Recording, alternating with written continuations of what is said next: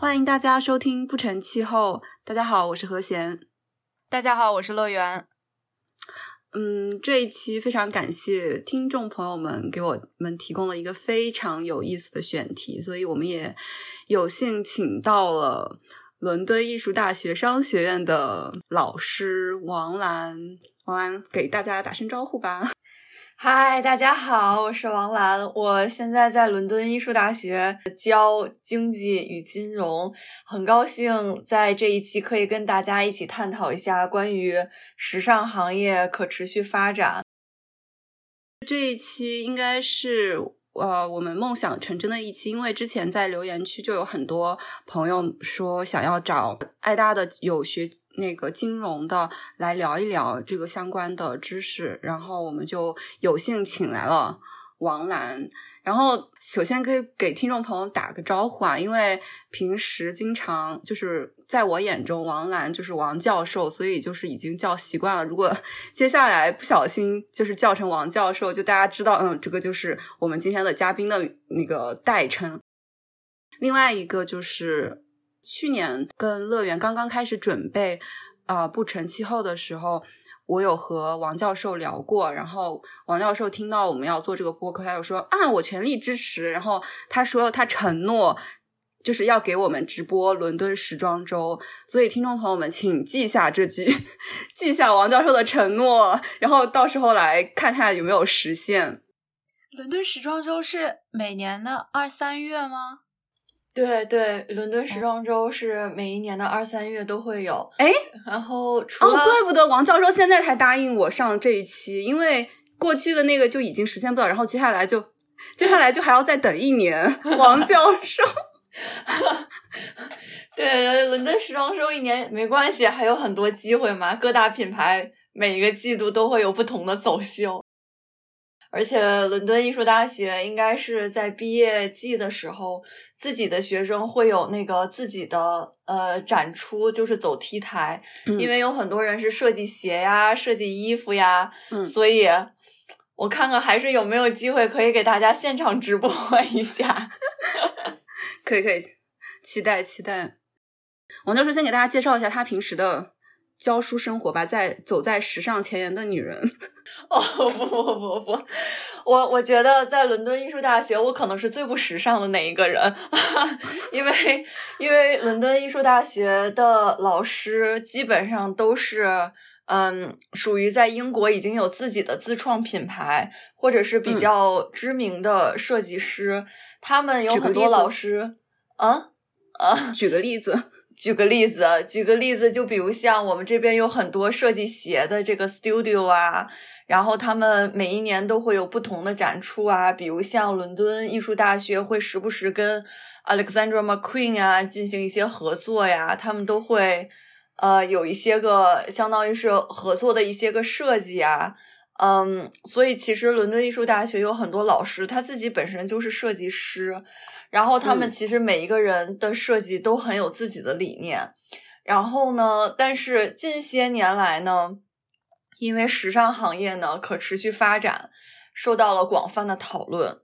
所以现在伦敦艺术大学有很多老师，不管是包括呃设计的呀，或者是包括市场营销的呀，或者是包括呃供应链的呀，这些个老师和学生。现在有很大一部分都关注于如何把他们的设计啊，把他们的理念和那个可持续发展相互融合，所以其实这是时尚行业的一个趋势，这其实也是时尚行业教育的一个趋势，就是要很好的融合可持续发展，所以就要吸收像王教授这样的人才，所以就是呃，给听众朋友们介绍一下背景，王教授之前是。在爱丁堡大学商学院做的是企业的可持续发展和碳市场的连接。对我之前做的研究主要是关于欧盟和中国碳市场链接的研究，就比如像做碳市场顶层设计啊，比如像配额如何分配呀，呃，比如像呃，如果两个市场链接的话。那么它对于碳排的价格会有什么影响啊？还有包括看一些如何有什么其他的因素可以影响到这一个，比如像说碳市场的碳定价的问题啊，碳定价是如何来影响企业行为的？我之前博士主要是研究这一些题目的。那这个是不是我们可以预定一期未未来的节目？我们聊这个方向 可以呀，可以呀。我我我很愿意跟大家一起探讨碳排市场，包括我知道现在中国呃全国统一碳排市场从很多年前，二零一四年差不多试点开始，一直到现在，经历了很长很漫长的过程，很不容易。现在把全国统一碳排市场给建立起来了。当然，现在中国的全国统一碳排市场只包括电力行业，可是我相信在未来的几年当中，会有越来越多的行业会加入到这个统一碳排市场里头，然后中国的可持续发展，包括减排也会越来越好的，会走在世界前沿的。然后，嗯，还想跟听众朋友们说一下，王教授就是在读博士的时候还参加过两次 COP，这个会在我们这一期的末尾可能会提到，因为我和乐园就已经迫不及待想要各种用问题轰炸王教授。我我其实参加 COP 也是。怎么说呢？也是自己去报名，而且是当做一个嗯，当做一个 NGO 的身份去参加的。我并不代表政府，也不代表学校，我只是作为一个呃叫 observer，就是一个 NGO 的行为，然后去看各各个的 events，然后去参加各个的那种 speech。但是我觉得 COP 很好，因为它包含了很多不同的观点，不同的国家，发达国家。然后可能有些国家受气候影响很严重，所以我觉得在 COP 上面能让人学到很多，包括有很多很先进的技术啊。其实 COP 是一个很好的平台，可以把企业各个国家的企业呃放到一起去交流。比如像瑞典和丹麦有很先进的技术，那么其实欧盟或者是中国这些企业如果有意愿合作的话，COP 是一个很好的平台，可以供他们去。相互的交流去沟通去，那我们先按耐住，咱们俩先按耐住这个激动的心情，我们先回到今天的激动激动，对 对，好的。然后我们先回到今天的主题。我们之所以选择时尚这个话题，呃，一个是因为这是王教授现在从事的工作相关的话题，一个也是因为这个话题本身呢。嗯，就像他刚才说的，时尚行业的可持续这两年成了一个比较热门的话题，所以我们要不要先请王教授介绍一下这个时尚行业它的，比如说碳排放，还有它污染的情况？好的，首先我想说一下，为什么现在很多的时尚行业都开始关注于可持续发展？为什么可持续发展对于时尚行业，呃，非常就是现在有非常大的进展？因为首先呢，时尚行业其实它的整体的碳排量占到了全球碳排量的百分之四，这个百分之四其实已经仅次于交通啊，呃，仅次于能源这么一个行业了，所以。其实，时尚行业的可持续发展是受到很多政府、包括政策制定者、包括呃有一些个 NGO、包括有一些个呃消费者，逐渐越来越多的人都在关注于时尚行业如何可持续发展。然后，在时尚行业当中呢，我们知道整个这个时尚行业啊，它其实就是呃看市场。我们所谓的制定衣服工厂，然后拿到市场来来卖。那么从整体的数据上来看呢，不管是快消奢侈品，还是我们所谓的呃，就是中间品牌的这些个商品，主要时尚行业的碳排量是集中于第一个。呃，是所谓的材料去制作衣服的过程。第二个是我们所谓的呃，如何去进行我们说的是 waste management，就是废旧物去处理。那么材料呃呃材料制定的整个过程占到了它的百分之三十八，然后废旧物处理占到它的百分之十五。其实这两部分加起来就占到了整体这个时尚行业碳排量将近一半了。根据这个样子的话，其实现在时尚行业呢，为了更好的能进行节能减排，他们其实呃已经在六大方面做出了一些个努力。首先，我们说的是衣服生产的过程，它占到了百分之三十八的排放量。那么现在在很多的时尚行业里头，他们更注重于如何工厂进行能源的有效利用，然后如何去改进一些个材料的编织方法，如何去改进一些个设计方法，在这个过程当中来减少。在生产过程当中出现的排放量，然后第二个方向呢，现在有很多时尚行业，他们都非常鼓励去用可持续能源，我们所谓的绿色能源，呃，比如像说有很多时尚行业开一个门店，他们可能所用的电力都是通过可再生能源出来的，比如像生物，比如像。呃，我们所谓的风能，比如像我们的太阳能，然后这是第二个，他们现在很很大程度上进行可持续发展的改变。第三个就是我们所谓的物流方面，物流和包装。那么我们知道，时尚行业其实是一个非常怎么说呢，国际贸易的一个行业，因为我们不可能说。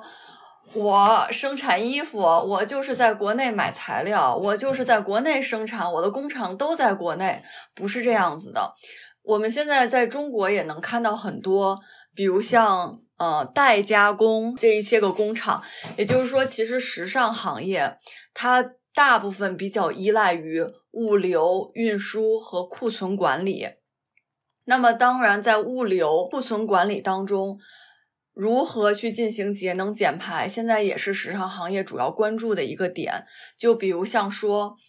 我走的物流，我现在在中国进行代加工的这个工厂，那么我代加工的这个工厂生产完的衣服之后，我如何才能及时的从中国运到要销售的国家？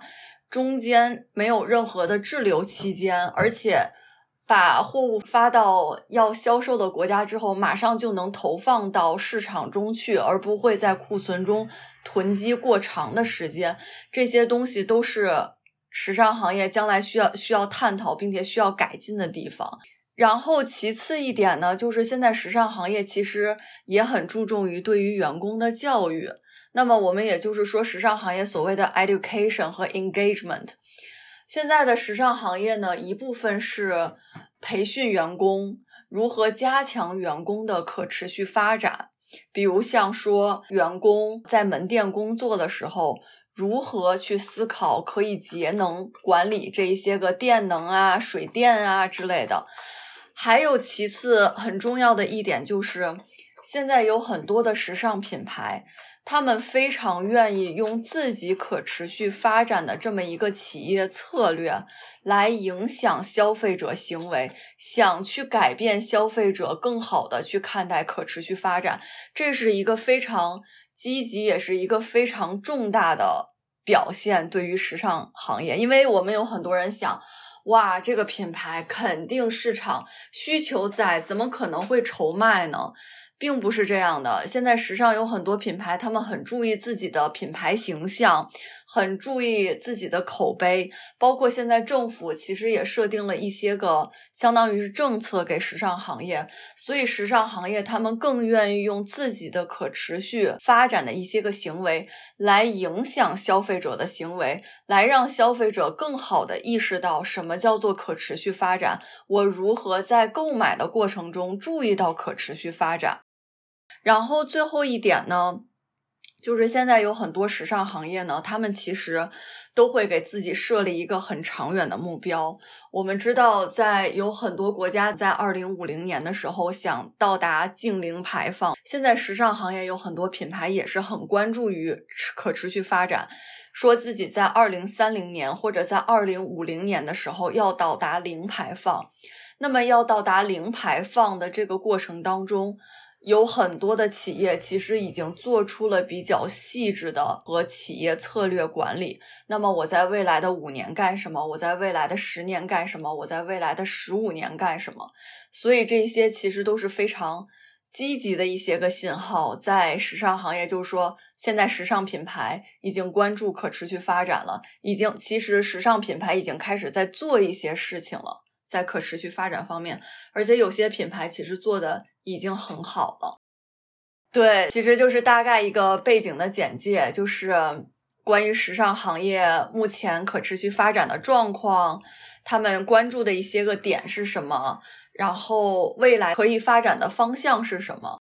哦，刚才这个对六个方面的变动的介绍，我觉得非常的全面。然后我其中感觉最新鲜的就是你提到，因为我们经常在讨论可持续的时候，会从消费者出发，会说我们消费者可以通过我们消费行为的改变来倒逼这些企业，呃。采取更可可持续的生产和经营方式，但是你刚才提到的很多企业，他们现在已经在从自身出发，他们自己去主动的发生这个改变，这个是让我觉得呃又新鲜，然后当然也是非常令人欣慰的。那我们要不要接下来就是通过几个案例来具体的分析一下呃？这些品牌究竟采取了哪些措施？然后我觉得我们可以采取的一个框架，就是因为大家经常会提到快消品牌和奢侈品牌哪一个更可持续这么一个话题。然后我们之前有一期节目也大概涉及到这个讨论，但是我感觉当时是只有我和何贤两个人，然后我们俩的讨论结果就是好像也没有能够很明确的说哪一个更可持续。所以，嗯。我们接下来要不要请王教授各从这两块中举一个例子，给我们展开讲讲？好的，我觉得如果要是把时尚这个行业如果分为三档的话，首先我们可以把它有一部分是看成快消品。什么是快消品呢？快消品是指说我的生产成本很低，我的价格很低廉。我企业的盈利并不是以我很好的质量去盈利，而是以大量的销售以量为标准来去盈利的，这是我们所谓的快销一个极端。那么，另外我们还有另外一个极端，就是我们所谓的奢侈品。奢侈品是什么呢？奢侈品的这些个企业啊，一般都很有自己的企业战略。为什么你买爱马仕的包一定要给你配货？买十万的包配十万的货，为什么呢？因为他们其实市场供应很低，然后他们这一些品牌都是用好的质量、比较少的呃这个市场供给量来抬高价格。他们的企业盈利大部分是来源于来自于每一个包卖的纯盈利，呃，得到了整个这个企业的一年的盈利状况。那么除此之外，还有一个中间品牌。中间品牌就是我们所指的，它可能会有两端的东西出现。它既有可能会出现这种价格低廉。然后靠量来盈利的一些个行为，同时它也可能会采用 A，可能价格稍微高一点，我们所谓的可能上一千块钱啊一件衣服，但是它用的材料比较好，就是这些个中间品牌可能会同时包含两边的一些个特质。那么我们其实如果通过三个来看的话，可以分别来看，首先快消品。快消品，我们说它主要是通过量来获取企业的利润的。那么通过量，哎，王教授，哎，那我想问一下，就是说快消品是通过量的话，我可可不可以就是直观的，就是说快消品就是很不 sustainable、不环保、不可持续的？呃，其实是这样。为什么在过去那么多年中，快消品遭到了很大的批判？是因为。在快消品当中，我们说所谓量来盈利，它最主要的一个问题所在就是它会我们所谓的 overproduction，就是它会过度的去生产，因为它是靠量，所以它没有很好的去测量市场的需求，它有很多衣服都是过度生产、过量生产，然后最后卖不下来，剩下了，然后又又要进行处理。嗯，从这一个方面来讲，快消品。是存在很大的问题的。然后我另外一个感受就是说，它既然就是说这么样低成本，然后又 over production 很很大的时候，本来它的价格就低，然后有时候可能还会打折，然后就价格是非常低。我觉得它可能就是最后导致的是那些参与工作的人得到的收入也是非常非常之低的，就是跟他的劳动不匹配，达不到他应得的收入。这是不是也非常？我个人觉得也是非常不可持续发展，就很和那个我们的 sustainable goal 非常的相悖的。是的，其实是这个样子的。所以，其实快消品是遭到很大的批判呢，就是因为它是靠量，它需要大量的人工。因为，呃，它需要，因为主要是靠量嘛，那等于说门店需要的人工就会很多，包括它一般如果要是靠量的话，量采取的话，你会发现那些快消品它的门店都会很大，因为它要有很多件衣服摆在里面。其实这样子都造成了它非常的不持续，它的排放量非常的高。那么，因为快消品遭到了很大的批判，在近些年来，所以其实。快消品有些品牌，它是做出了一些个做出了一些个改变，比如像它会成立自己的二手二手网站。假如说是你买了衣服，你不想穿了，过两个月，你可以通过它的网站再卖出去。或者说，他可能会说是在物流管理上啊，库存管理啊，会改进它的一些管理系统。就比如像说，它的物流运过来，然后马上就能销售到市场上中去，然后更精确的去预估市场的需求，来减少过度生产的这么一个问题。现在是目前快消品目前正在做的一些个事情啊。我想补充一下，因为刚才王教授说到的是门店。因为门店要规模比较大，所以也会雇佣更多的员工，这个方面的人力成本。然后我觉得，呃，再想补充一下的话，就是我们想到快销的生产环节，因为我们说到这个过量生产，那必然是一个劳动密集型的，要投入很高的人力成本的这么一个产业。然后这一方面是否可持续呢？这里就。不得不提到，之前在评论区也有听众给我们推荐的，应该是一五年的一个纪录片，叫《The True Cost》真实的成本。那个里边提到的人力成本，主要就指的是，呃，在第三世界国家制造这个快消品牌中，可以说是对大部分是妇女的员工的剥削。如果大家感兴趣的话，这个纪录片现在在 B 站上就可以找得到。对我非常感兴趣这个纪录片，我都已经开始在搜了。估计对你来说可能没有什么新鲜的知识。不不不，但是嗯，我觉得那是一个 real story，那是一个真实的故事。我觉得可能虽然我们在这块这么着进行讨论，但是如果你看到真实的故事的话，还是非常的震撼的。那这样说，貌似奢侈品好像没有快消品牌那么糟糕，但是实际上。奢侈品是这样吗？就是它会不会也有这些，比如说用廉价劳工啊，或者是有那些浪费啊之类的呢？呃，奢侈品有自己的问题的。奢侈品它其实不是 overproduction 的问题。我们所谓的这些个奢侈品，比如像巴宝莉之类的奢侈品，那么它其实是存在一个应季的问题的。你可能很难去买到三年前巴宝莉的。衣服的一个样式，那么它的奢侈品为了要保持自己的品牌永远追求于时尚前沿，他们会做什么呢？他们会把上一个季度可能剩下来很少卖不掉的一些个衣服也要全部销毁掉，他们不愿意用。打折的方式把衣服卖回到市场上，反而他们更愿意用销毁的方式直接把衣服销毁掉。这个不就跟如倒牛奶、倒茶叶是一个逻辑吗？没错，一一样一样的。我有的时候很想说，哎，你去处理衣服的时候销毁，你能不能让我先去淘一淘？他们为了让人觉得说我们的奢侈品是不打折的，他们宁肯花钱。或者是造成排放量去销毁一些个衣服，他们也不会让过季的衣服打折出现在市场当中，这是奢侈品自己的问题，也是奢侈品需要自我改进的问题。那么这就是为什么后来巴宝莉的时候把一些过季的衣服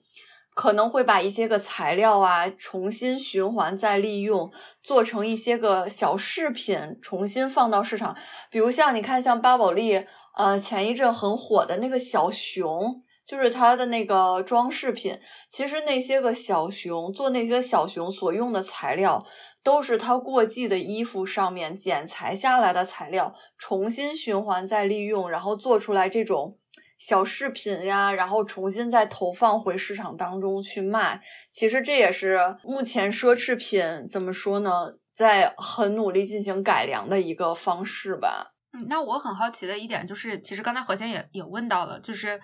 那奢侈品行业的加工制造中存不存在对第三世界国家这种劳工的过度剥削呢？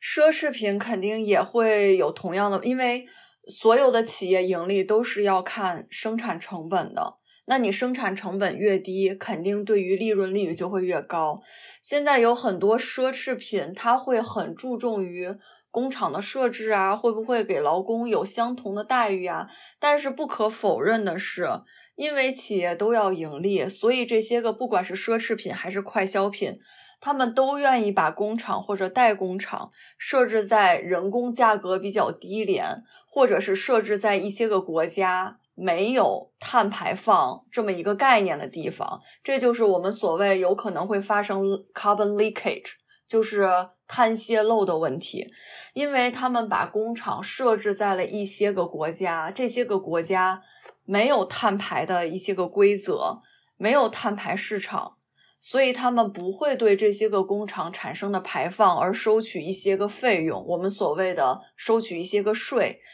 这样子的话，其实这些个企业也避免了一些个成本的支出。但是这样的一些个行为，就造成了我们说的碳泄漏的呃行为的发生。那么，我觉得在未来可能。呃，你看巴黎协议过来了之后，我觉得随着可能将来越来越多的国家重视可持续发展，我们不管是碳税也好啊，不管是碳排市场也好啊，不管是是不是更严格的要求一些个环境政策也好啊，我感觉将来就是这些个所谓的碳泄漏的问题都会减少的。哦，所以确认一下，碳泄漏指的就是说。这些品牌，因为他们把他们的工厂、代工厂设置在对碳排放管理呃非常宽松，甚至是没有管理的这些国家，造成的这些额外的碳排放，是吧？对，因为这些额外的碳排放没有人进行管理，没有人给他们进行收费。所以这就是碳泄漏，而且我们所谓的碳泄漏是什么？这些个碳排放量应该是算在企业头上的，但是因为这些个工厂在别的国家没有受到管制，所以这些个排放量并没有算到企业年排放量里面去，这是他们漏算的一部分。这个就很犀利了。那我就想问，因为我们之前好像也看到说，呃姑且说它。应该是在二零二零年，呃，就实现了碳中和。我其实举这个例子，就是想说，因为有碳泄漏的这种问题的存在，那我们在看一个品牌标榜他们实现碳中和的这个情况下，可能会可能要多，呃，就留一点心，然后想一下，它这个到底计算了哪些环节的碳，有没有被漏掉的碳排放，是这个意思吧？是这样的，因为如果要是工厂不在于管理的范围之内，企业又并没有算进去的话，其实这部分排放量就等于说应该算在他们头上，但是没有算在他们头上。还有像我觉得像 GUCCI 所谓的有很多企业所说的碳中和啊，他们有一部分有可能说是呃我要节能减排，还有一部分是我们所谓的抵消机制。就比如像说，我在这边排放了，我知道我排放我没有办法管，但是我在那边植树造林了。我用植树造林来减少的排放量，来弥补在另外一个国家的排放量。有很多品牌所谓的碳中和，也有可能是采取一些个这样子抵消的方式来进行的。所以，当一个企业标榜说我在二零五零年的时候要实现零排放，我要实现碳中和，这时候我们就要去考虑，你究竟是做了什么样的企业策略管理。来实现的零排放，来实现的碳中和，你是不是真正的达到了碳中和？这些都是我们需要再具体看的问题。但是我现在觉得一个问题就是，那些买奢侈品的消费者，他们会有这个就是热情去查说你是怎么样做到碳中和的吗？就是我觉得这个是该谁来去 去看？是这样的，因为我们所谓说像奢侈品的那些个消费者啊，包括我也是可以理解的，就是。我们买 Chanel 的时候，谁会在乎 Chanel 的碳中和在几零几零年达成呢？我只要看见包治百病，我就可以买了，对不对？然后，然后，然后你在买的时候，你肯定不会想那么多。但但问题现在是这样的，我们所谓的这些个奢侈品啊，他们其实所谓的资金都不是自给自足的。那么这些个奢侈品在进行生产过程当中，在进行市场扩展当中，他们都要进行进行融资的。这时候就要看投资者的行为了。如果广大的投资者很在乎这个企业是否达到碳中和、是否可持续发展的话，其实是很大能影响到这个企业的行为。就比如像说。现在在欧盟这一边，如果你作为一个投资者，如果作为一个我们所谓的机构投资者，是指基金，呃，是指 hedge fund，然后是指银行，像这种机构投资者，如果要去投资企业的时候，现在欧盟有规定是说，你不允许投资我们所谓的污染性很严重的企业，比如像排放量很大的。你在投资之前必须要写一份报告，是我知道这个企业它做的这些可持续发展，呃，它是对环境很友好的。在这种条件下，我们才能再去看你到底能不能去投资。所以一些这种规定在，从而也能迫使到奢侈品行业能更好的去进行节能减排去。嗯，进行可持续发展，所以可不可以这么理解？就是其实归根结底，能够对这些企业进行他们的行为约束的，其实还是政府。有一部分是政策，有一部分是投资者。是的，嗯，投我们所谓的投资者，有可能是机构，机构投资者可能受呃政府的影响会更多，但是作为个人投资者的话，其实是完全看于。你自己这个对于节能环保的这个理念强不强的问题了，因为我们知道有很多奢侈品的品牌其实都是上市公司，比如像巴宝莉，比如像 Chanel，比如像开云集团，他们其实都是上市公司。每一个购买这些个公司股票的股东，我们所谓的投资者都是这个公司的股东。我们的其其实这个购买股票啊，这个投资的行为。其实也是可以影响到这个公司是否能很好的在呃我们所谓的金融市场上融资的，比如像开云集团很多年前，他们自己设置了一个 environmental profit and loss account，它就是说在对于环境当中，它今年做的是好还是不好，然后当他呃发布消息说我们的这个 environment performance。在今年的这个 account 里头是 profit 的时候，你就能看见它的股票价格会在当天发布消息之后有所提升，所以其实它是一个利好消息。其实也能证明，现在广大的这些个投资者，我们所谓的个人投资者还是机构投资者，他们其实也都很关注奢侈品行业的可持续能源发展的。然后呢，这一些个行为，我们。投资者影响到企业，那么企业可持续发展，同时又能影响到消费者。其实这这些个过程之间都是一个相互影响的过程。嗯，那刚才王教授跟我们说到了，其实不管是快消品牌还是奢侈品牌，在他们的呃整个产业链中，都可能存在有不可持续的现象。那其实我觉得，作为普通的消费者来说，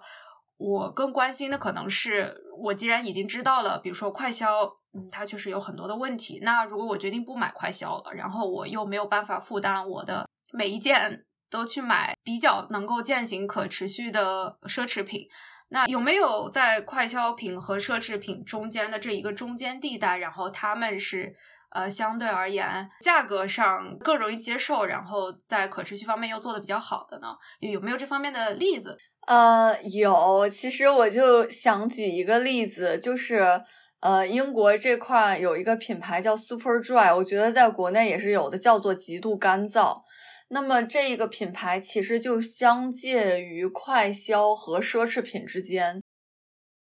像这些中间企业呢，其实它企业盈利有一部分可能还是想用于拓展市场，但是呢，他们又有一部分着重于发展可持续。他们的可持续呃发展的状况可能会比快消要好很多。就比如像说极度干燥这个品牌，它呢呃也是相当于是承诺在二零二五年。然后呢，把所有的这些个配送中心、整合中心这些个电力全部都转换成用可再生电力。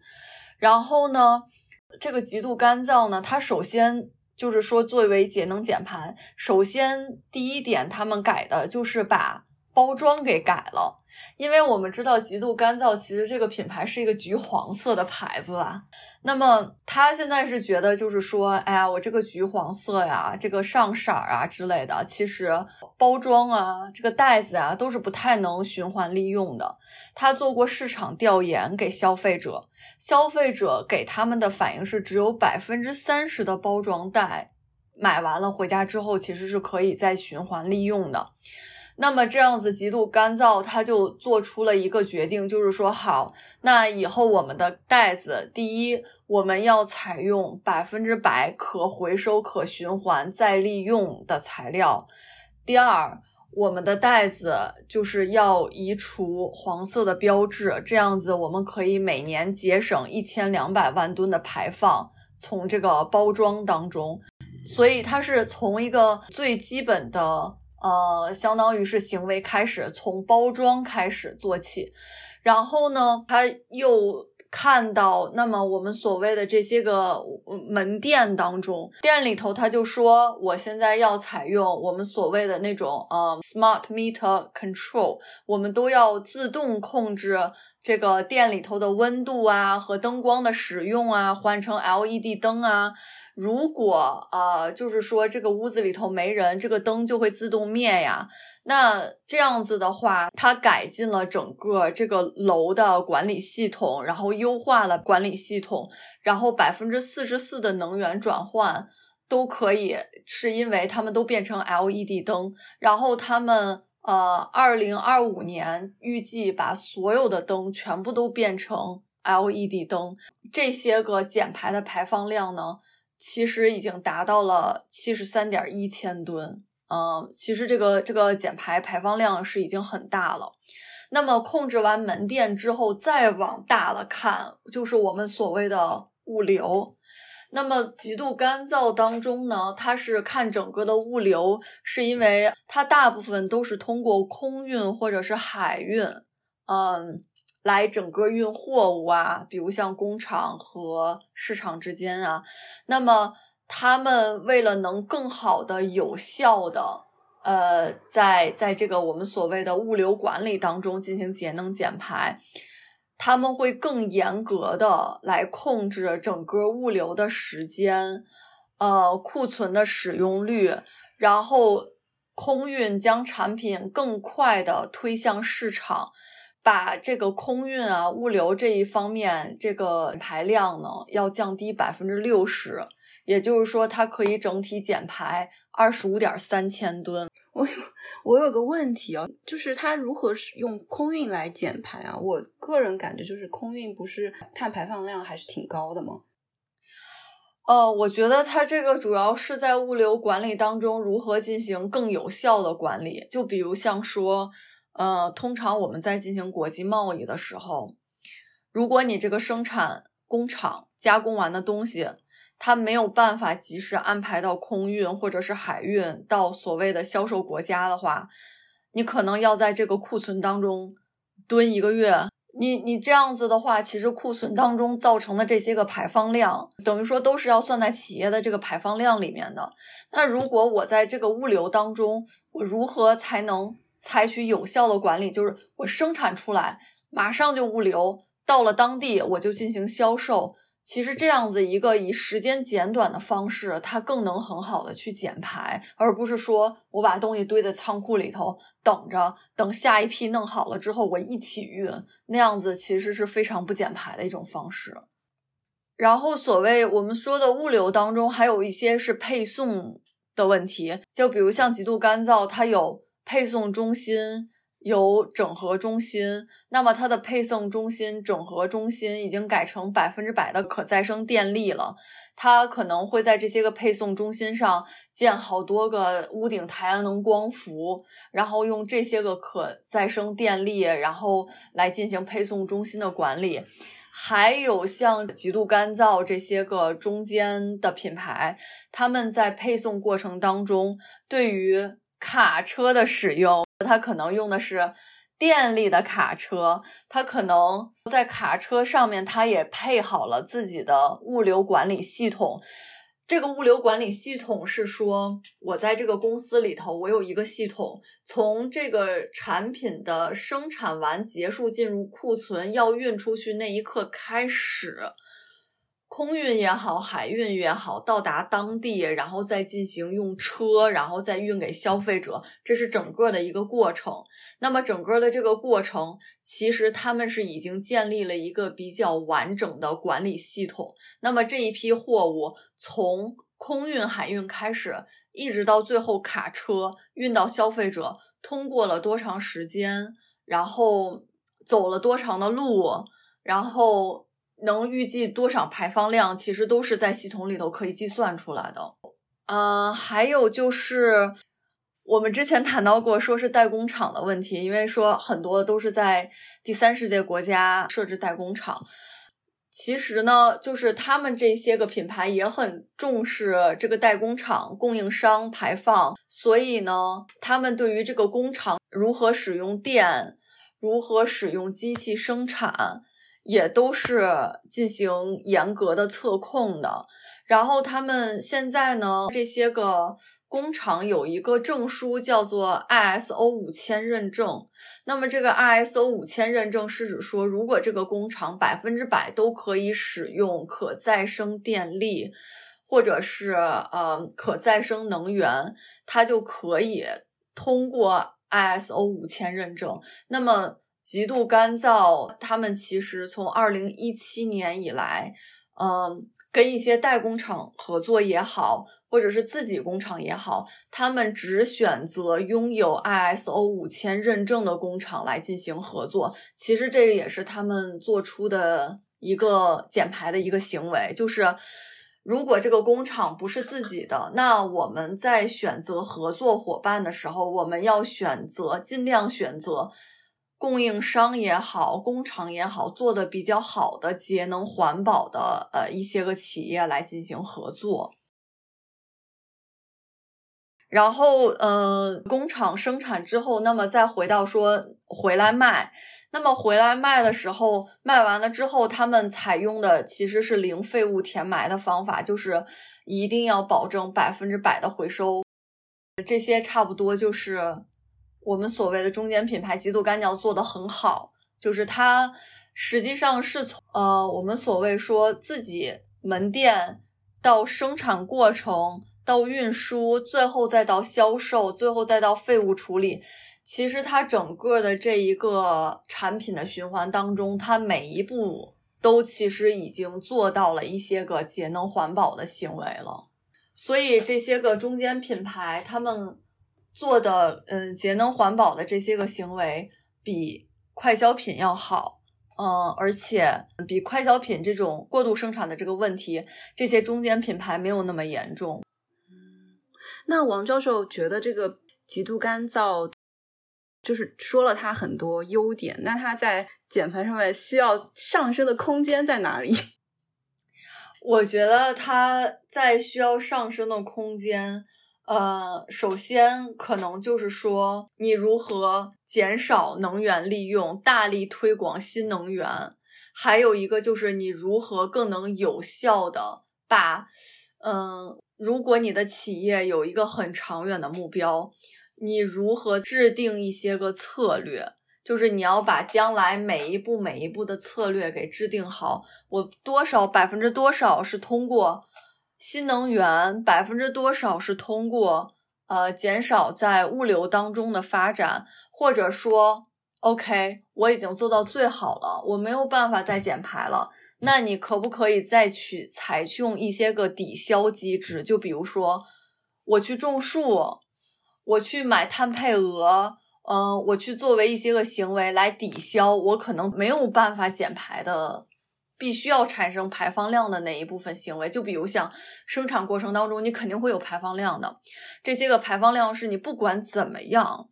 去进行节能减排都减排不掉的。那你要是实现零排放的话，你是不是要通过一些其他的行为，比如像植树造林啊，比如像我去帮助，嗯，发展中国家或者是第三世界国家，帮助他们去进行节能减排。就比如像我的工厂设置在巴西，哦，OK，那我知道我就是生产过程当中我肯定会有排放量。那我能不能做一为巴西做一些事情，来帮巴西进行节能减排呢？来作为一些抵消机制呢？其实这些都是可以考虑的。我想补充一个，王教授介绍的这个 Superdry 这个品牌，它一些非常可持续的实践中，我可能印象最深的就是。王教授提到说，他们现在采用零废物填埋的方法。然后我就是想补充我之前看到的一个数据：整个时尚行业来说，产生的废弃物的规模有多大呢？这里有一个数据，就是整个行业一年要产生超过九千两百万吨的固废，其中百分之八十七是会被焚烧或者进入 landfill，就是直接填埋掉了。那就是说，如果有更多的品牌能够像呃 Superdry 这样尽可能的回收他们的材料的话，那这个数字就就能减少很多。不过，我对这个数据还有一个小疑问，因为他们现在已经说是零填埋了，我就很好奇，他们这个应该指的是他们生产环节中产生的这些废气，对吧？而我刚才说到的这个九千两百万吨，我可以想象它应该很大部分是被消费者抛弃掉的。就是如何把这一部分再拿回来重新利用，这个还是一个比较重要的课题。是的，就是如何在整个时尚行业行，就是进行循环经济，其实是一个很大的课题。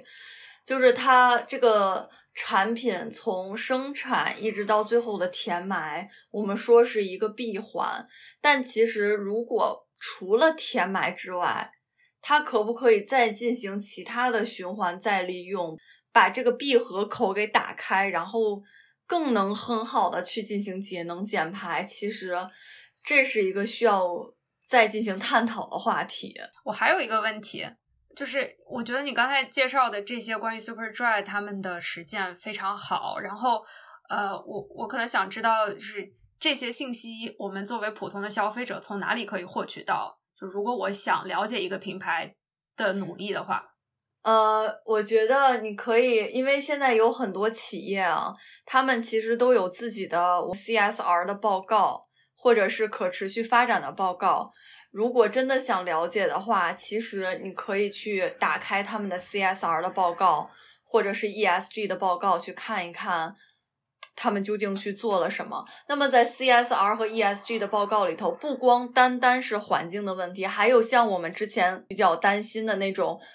人工的问题呀、人权的问题呀、你为社会做了什么贡献的问题呀，这些都是。会在企业的 CSR 或者 ESG 的报告里头进行体体现的，可以具体的去看一看。因为有很多这种呃时尚公司，他们其实都是需要融资的，融资就要求于你的企业是要信息公开化非常好的，而且这些个就是 CSR 或者 ESG 的这些个信息，也是现在投资者非常想看到的。所以，其实我们能找到很多的信息。所以就是说，我们可能以后消费者的角色也会有一些变化，就是这些信息都已经摆在那儿了，我们就是要去看，然后可以对我们的消费行为发生一些改变。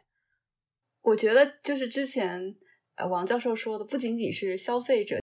而且还是那些股民。对，因为其实这样的，我们既是可以消费者，我们也是可以是投资者，我们的扮演的角色是不一样的。但是当你是投资者去关注这些事情的时候，其实作为消费者，你的意识里头已经有了这一些概念的。是的。但是我对刚刚就是王教授说的，他们每一个公司会自己产出报告，然后公开信息。我的质疑的点就在于自主报告的可靠性有多好，还有一个是，是不是有一些公司会，比如说他只报道他做的好的部分，然后会隐瞒一些东西呢？有可能是这个样子的呀。我们所谓的这些个 CSR 或者是 ESG。都是公司自主去报告出来的。那么，当然，这个公司它也会面临一些风险了。假如说我报道了呃很多 CSR 或者是 ESG 不符的事情发生，那对这个公司的影响就太大了。它相当于是出现了一个 scandal，在它相当于出现了一个丑闻。你其实没有干这么好，然后但是你说你干的这么好。那你就祈祷消费者或者投资者或者一些个媒体行业不要给你曝光。如果一旦有人会发现，给你假如说写到了头条，那就完蛋了。我觉得这个东西一点也不亚于大连扇贝逃走的这么一个 直观的感觉，就是其实你没有做，但是你说你自己做了，然后突然发现，哇，原来你没有扇贝，原来你没有那么做。所以，其实对你的这个股价和公司的这个名誉损伤是非常大的，这是他们需要自己去考虑承担的风险的。也就是说，我们还是需要一些有第三方的监管机制、机构或者组织，应该是以一定程度上可以制约，就是这些企业他们主动披露的这些企业社会责任或者是呃可持续方面的行为，他们的真实性。是的，我觉得都是可以去进行监管的。包括如果我们谈到后期啊，时尚行业它要被纳入碳排市场的话，碳排市场到最后是有一个独立的监管机构会每年去进行审查的，跟电力行业是一样的。那么你的排放减排量符不符合？最后，这些个独立的监管机构，他们都会去核查的。所以，我觉得还是要看将来的发展状况和政策制定者究竟愿不愿意把这个时尚行业纳入到呃我们所谓的碳排市场也好，或者是强制性交碳税，根据他们的排放量也好。这都是取决于将来的发展状况的，但是我相信这一定是一个发展趋势的。嗯，只要气候变化问题存在，只要可持续发展一直存在，这个这个是一个势不可挡的趋势的。其实，一个比较好的碳排市场，它应该纳入到百分之八十甚至百分之九十。就是我们说的 economic activities，至少它应该要纳入到百分之八十到百分之九十，这样子更有效一点。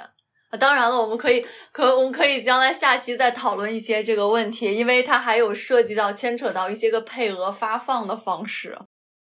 天呐，王教授真的是宝藏！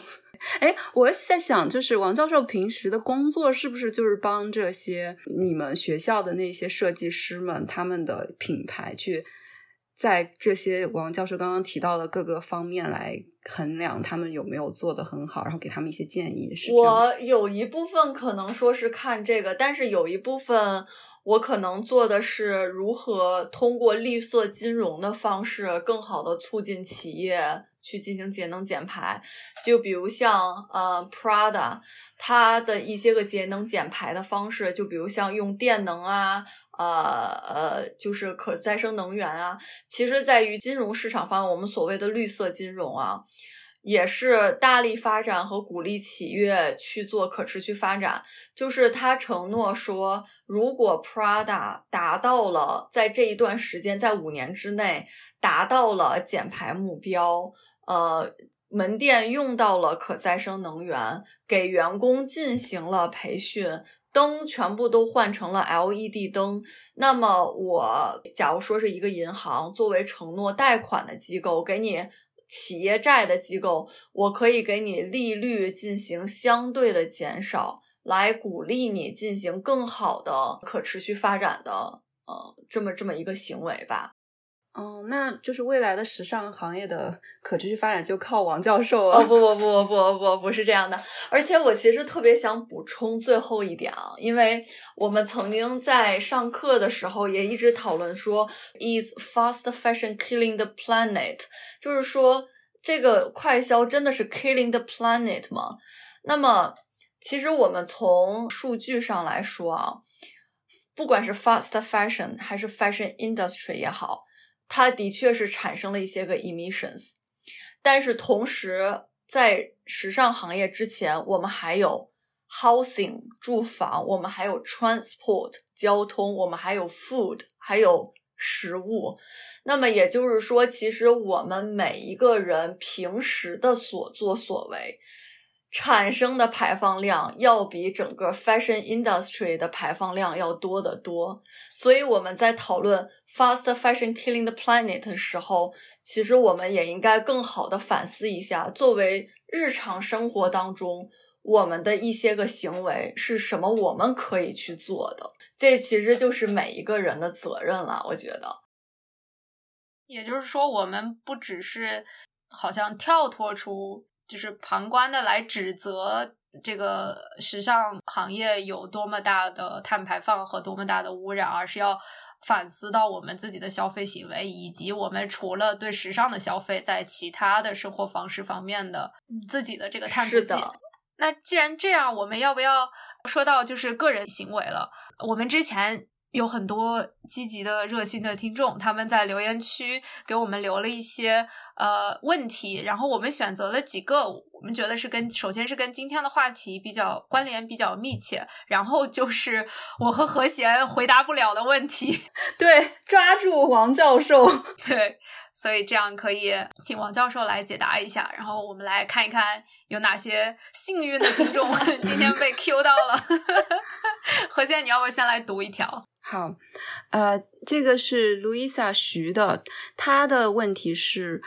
有关极简主义的部分。我一直想问，如果极简主义就是不跟风，或者是为了便宜打折去买，而只聚焦于让自己真正快乐的事物，那如果有人单纯觉得买买买本身就能让我很快乐，我并没有跟风，那对他们来说，是不是就可以继续买买买了呢？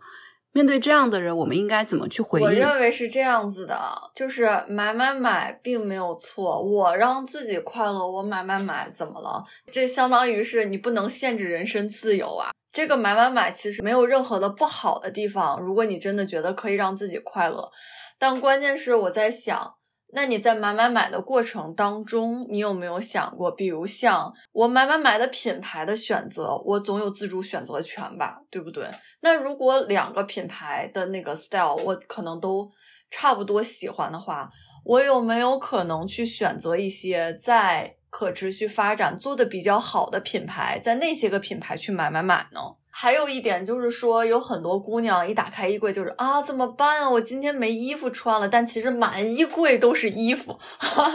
那么，其实买买买的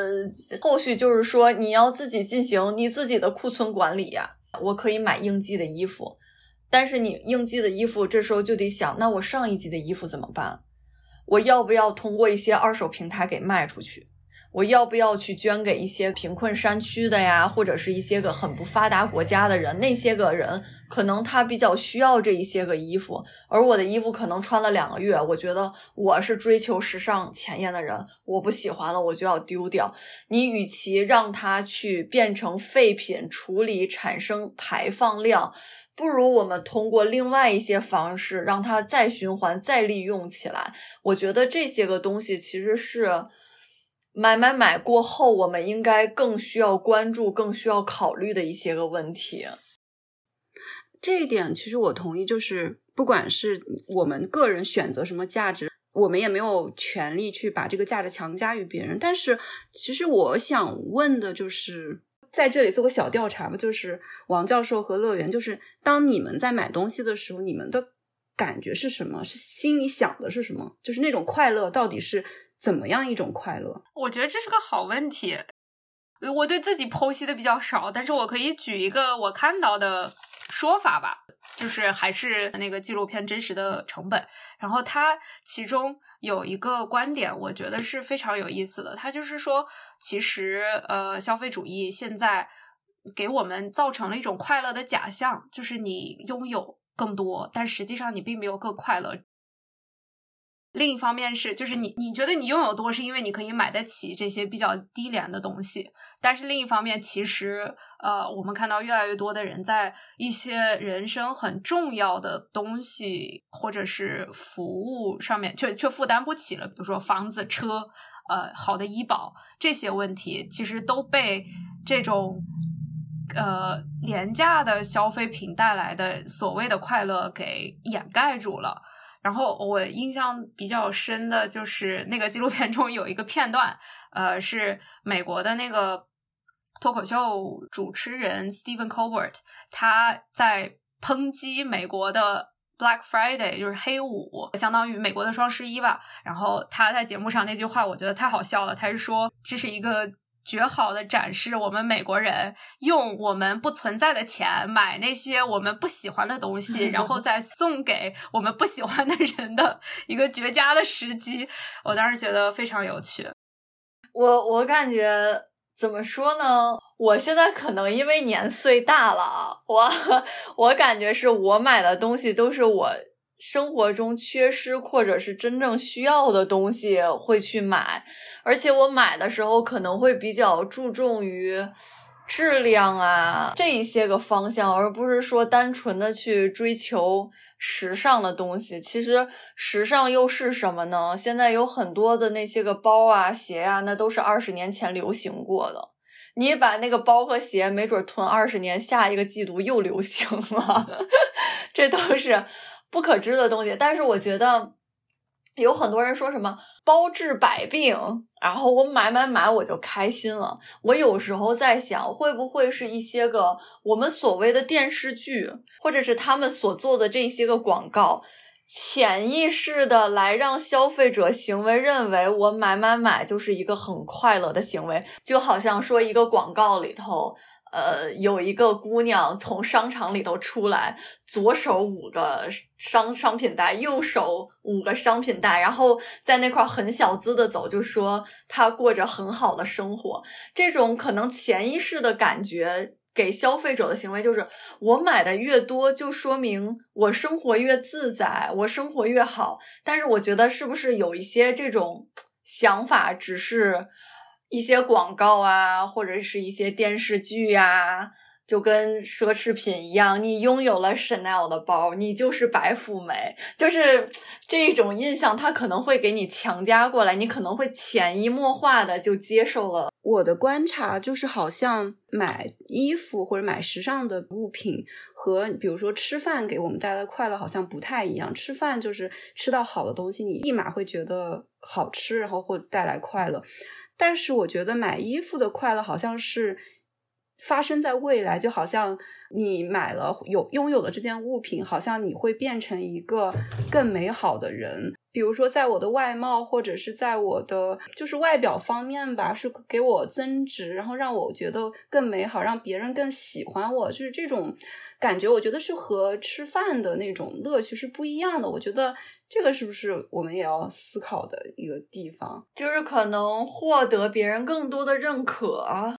对，就他不一，我就觉得可能有一些是我们身体需要的东西，还有一些是我们想要的东西，这是不是不太一样？就是，而且这个是一种内心的需要的一种投射。还有就是，它到底能不能给我们带来这些我们想象出来的附加的价值？对我们可能，我看之前看过一本书，就《School of Life》上面写的，就是人他的归根结底的需要是被爱，要么就是说那种。Romantic love 就是有一个人你们俩专属的，或者是被全世界的人爱，就是你把事业做成功，那就是获得全世界的人的爱。我觉得可能大部分人其实内心的需要是这两个方面，但是由于这两个方面没有，而且广告上面都说你拥有了某件东西，你可能就会被爱或更美好或者怎么样。我觉得可能是这样的吧。然后之前我们还收集到一些评论呢。比如说，这个昵称叫 nymphs 的 听友，他表达了就是对他对奢侈品是否可持续的。思考，然后我们觉得也很有价值。然后我们刚在在之前的讨论中，王教授也特别提到了奢侈品，呃，不可持续的一个很大的来源，可能是他们会销毁一些过季的产品，以及其他的一些问题。然后包括我们也提到了奢侈品牌，他们实现可持续的一些主要的动力，可能是来自于投资者方面的压力。除了这个评论之外，我们还有一些之前的评论。然后我觉得我们今天幸亏有王教授，我们都有涉及到，有非常全面的讨论到啊，所以希望这一期能够解答一些我们之前的历史遗留问题。然后呃，其实我们刚才之前说到，就是我们还是想对参加了两次联合国气候峰会的这个经历，我们真的是非常的好奇，有很多的问题想问。呃，但是今天由于时间原因呢，我们可能。呃，就来不及做这个事情了。那不如我们之后再约一期，然后我们来谈一谈这个，以及我们之前说的排放权的交易的问题。好呀，好呀，我觉得真的非常感谢，这是一个很难得的机会，能跟大家一起探讨关于时尚行业节能减排、可持续发展。而且我觉得我特别 enjoy 整个的这个过程。我希望如果有机会的话，下一次的话。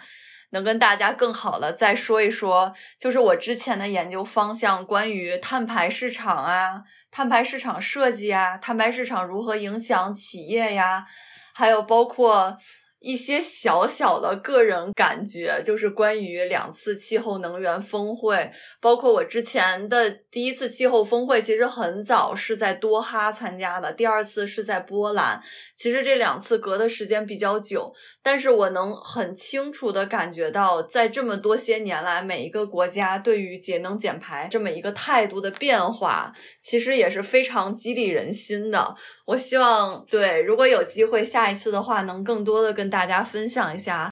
好的，那请听众朋友记住王教授给我们做的两个承诺 然后时装周没有，嗯，还有未来某一期的一个预定，预定两期了至少，然后如果没有兑现，请大家轰炸 王教授。当然，祝王教授科研工作和教学工作都非常顺利，然后有机会。变成 时尚博主，我希望，希望，谢谢大家给我的美好的祝福，我会努力的，肯定会实现的。行，那再次感谢王教授，然后也感谢大家的收听，呃，我们下一次再见，拜拜，拜拜。